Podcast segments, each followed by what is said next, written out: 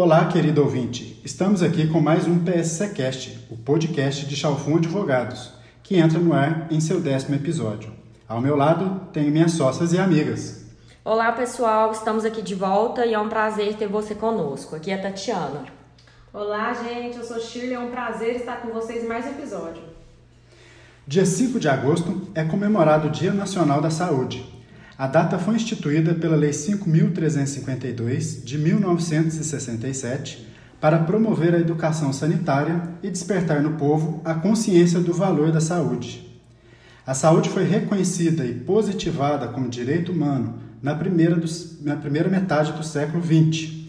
A Constituição da Organização Mundial da Saúde, OMS, de 1946, foi o primeiro documento internacional a tratar do acesso aos serviços de saúde e estabelecer a responsabilidade do Estado na promoção e proteção da saúde do seu povo, sem distinção de raça, de religião, de credo político, de condição econômica ou social. A OMS define saúde como um estado pleno, completo de bem-estar físico, mental e social, e não consiste apenas na ausência de doença ou de qualquer enfermidade. Entretanto, aqui no Brasil, a saúde só foi positivada, só entrou na legislação a, Brasil, a partir da Constituição Federal de 1988, onde ela integrou aí a parte dos direitos sociais. Constitucionalmente, a saúde é um direito de todos e um dever do Estado. Contudo, juntamente com a educação, é um dos direitos sociais mais caros para sua efetivação. No Brasil, o direito à saúde é exercido pelo Sistema Único de Saúde, o SUS, que se propõe garantir condições médicas, hospitalares e de bem-estar à população, porém, muitas vezes não se mostra eficiente. Para suprir essa ineficiência, eh, nós temos aqui no Brasil dois tipos de saúde. Uma é a saúde complementar e a outra é a saúde suplementar. Bom, pessoal, e hoje para nos ajudar aqui, esclarecer algumas dúvidas e tratar um pouquinho sobre esse tema, nós temos conosco a doutora Renata Porcel, que é advogada pós-graduada em Direito Médico, integra a nossa banca, né, faz parte aqui do nosso escritório. E Renata, é um prazer te receber. O prazer é todo meu. Olá a todos. É um prazer participar do podcast Chalfon Advogados e principalmente fazer parte dessa equipe com excelentes e competentes profissionais como os doutores. Doutora Renata, a senhora poderia, por gentileza, explicar primeiro para a gente do que, que trata a saúde complementar? Então, doutor Diego, a saúde complementar ela é caracterizada pela atuação da iniciativa privada na saúde pública, ou seja, no SUS. É quando o Estado utiliza da iniciativa privada para aumentar e complementar a sua atuação em benefício da sociedade. A necessidade dessa complementação surge pela deficiência na estrutura da saúde pública em ofertar serviços à população, seja por falta de profissionais, por falta de insumos básicos, por falta de equipamentos e até mesmo por falta de medicamentos. Assim, o Estado, com dificuldades, vai utilizar da iniciativa privada para promover a saúde coletiva. Nós temos aqui hoje também com a gente a doutora Mariane Seda, que é médica cardiologista e eu gostaria que ela mostrasse para a gente, na prática, qual que é a importância desse tipo de saúde complementar. Ter uma parceria público e privada, na minha opinião, é muito importante e vantajosa aos pacientes do SUS por permitir acesso a eles a recursos indisponíveis na rede pública. Certo. E a doutora poderia citar para a gente alguns exemplos dessa parceria entre a rede pública de saúde e a rede privada? Existem alguns exames que necessitam parceria público-privada. Os procedimentos mais solicitados na minha área de atuação, na rede pública, são exames laboratoriais, eletro, raio-x, ecocardiograma, cintilografia, cineangiocoronariografia, que é o cateterismo. Destes, somente a cintilografia miocárdica que precisa complementação do setor privado. É, não se dispõe de uma máquina, né, uma cintilografia no SUS. Aqui existe na cidade, fica dentro do Hospital Humanitas e a Secretaria de Saúde autoriza a realização desses exames nos pacientes do SUS. Claro que em quantidades reguladas. Doutora Bariane, e dentro da sua especialidade, a senhora vê alguma diferença entre os pacientes da rede privada e dos pacientes do SUS que utilizam essa saúde complementar? Posso dizer que hoje em Varginha, dentro da cardiologia, o atendimento de um paciente, tanto do SUS quanto do convênio, é o mesmo. Inclusive, ele é tratado muitas vezes pela mesma equipe. Então, vou citar um exemplo. Um paciente que sofre um infarto na cidade de Varginha hoje, ele procura o Hospital Bom Pastor ou a UPA, normalmente procura a UPA. Da UPA, ele é cadastrado no SUS Fácil, ele é direcionado para o Hospital Regional. O Hospital Regional ele é internado. Ele é visto por uma equipe cardiológica, é, confirmando todos os dados, o paciente realmente com indicação de tratamento intervencionista, que seria um cateterismo coronariano, o paciente é submetido a esse exame. E, se possível, é realizada angioplastia, então ele também é tratado. Já o paciente da saúde complementar do setor privado que sofre um infarto, ele vai para Prontomed ou pode recorrer à OPA, normalmente eles vão para Prontomed. Após o diagnóstico do infarto, ele é submetido ao cateterismo, que é o estudo coronariano, pela mesma equipe que assiste o paciente infartado do SUS no hospital regional. E se for necessário, porventura, um desses pacientes serem submetidos à cirurgia cardíaca, é a mesma equipe que atua nos dois hospitais. Então, eu posso afirmar que o paciente dentro de Varginha que sofre um evento coronariano, ele é tratado da mesma forma na saúde pública ou na saúde complementar. Quando eu digo da mesma forma, é que ele acaba tendo o mesmo tratamento. Pela mesma equipe, acesso quase que às mesmas medicações, sendo submetido aos mesmos exames. Finalizo então afirmando que em nossa cidade a saúde pública e privada trabalham em parceria em prol dos pacientes desfavorecidos, permitindo que todos tenham acesso aos recursos disponíveis para tal. Doutora Renata, agora que a gente já entendeu o que é saúde suplementar, esclarece para a gente do que, que se trata a saúde suplementar.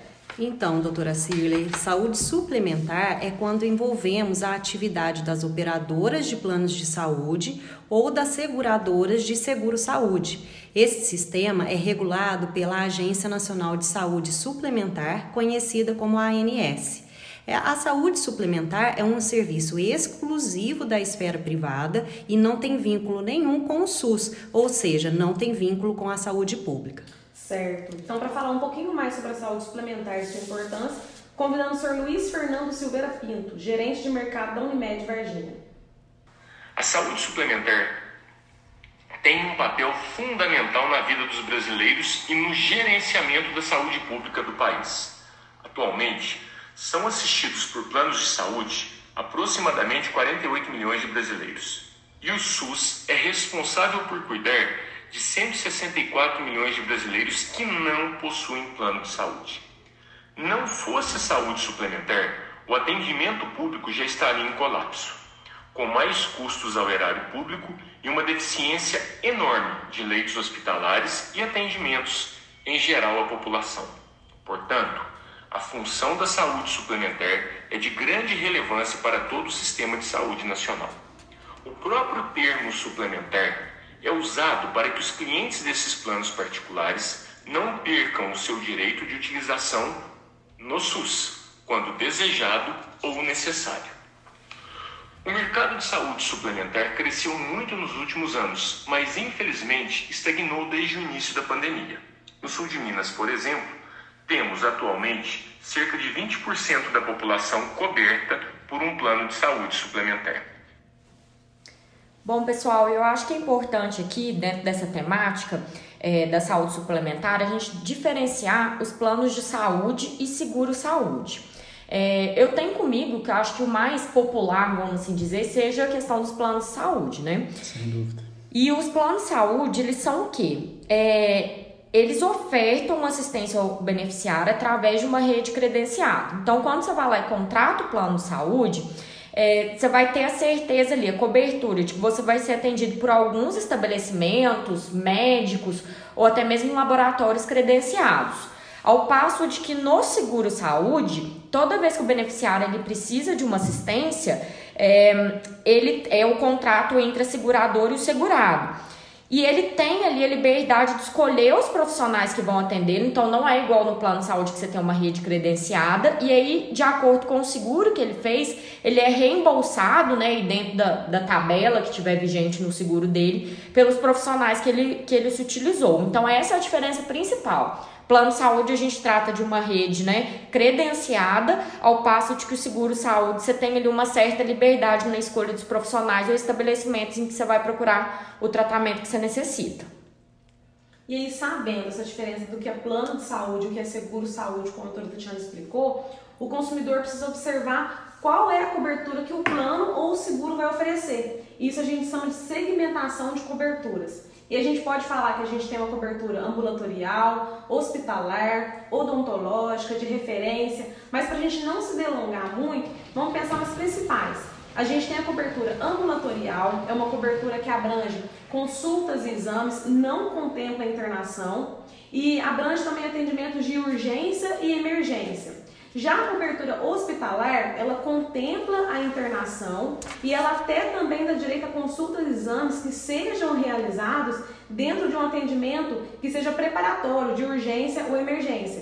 E por fim, a gente tem também o plano referência, que é um plano estabelecido pela Lei 9656 de 98. Ele contempla ambulatorial, hospitalar, ele é um plano mais completo, mas nem por isso é o mais interessante para o consumidor, porque pode ser que para o consumidor seja interessante ter uma cobertura menor e com isso o investimento também menor. E essas informações, pessoal, vocês vão sempre encontrar no contrato, né, do quando você contratar o plano de saúde ou na apólice do seu seguro saúde. É Isso. importante, né, prestar atenção até para efetivamente ver se o serviço está sendo prestado da forma que você contratou. Exatamente, doutora. E o site também da MS traz a previsão completa de cada uma dessas coberturas para o consumidor conferir se ele está sendo realmente protegido conforme a lei estabelece que ele deva ser. Perfeito. Bom, pessoal, e continuando aqui com a participação do senhor Luiz Fernando, é, Luiz Fernando, por gentileza, você poderia nos informar, né, informar os nossos ouvintes, algumas dicas que devem ser observadas no momento da contratação do plano ou do seguro saúde? Alguns pontos são importantes para que a pessoa leve em consideração na hora de escolher e contratar seu plano de saúde. São eles verificar se a operadora e o produto são registrados na Agência Nacional de Saúde Suplementar, entidade que regula, estabelece requisitos e diretrizes nos planos suplementares.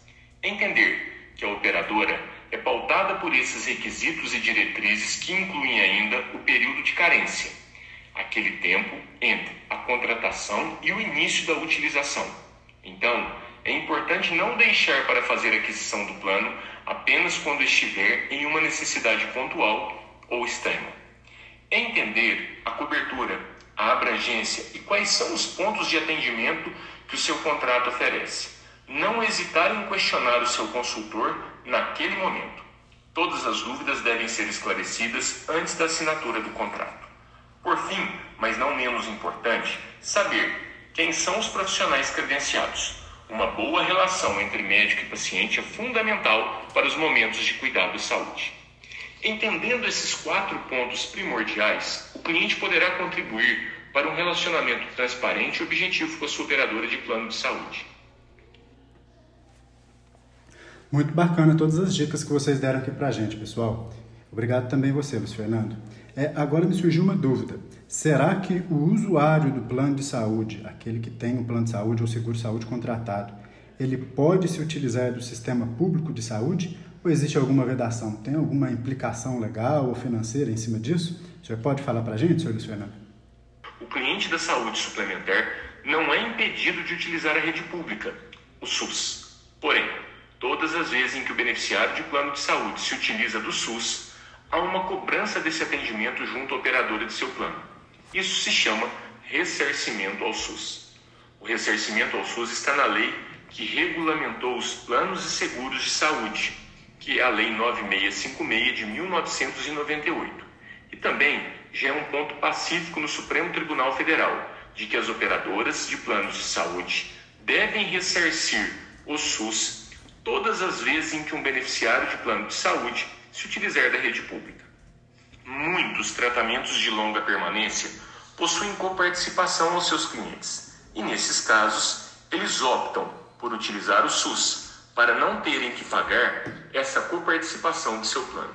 Nesse caso, o SUS cobra da operadora o valor referente a essa utilização.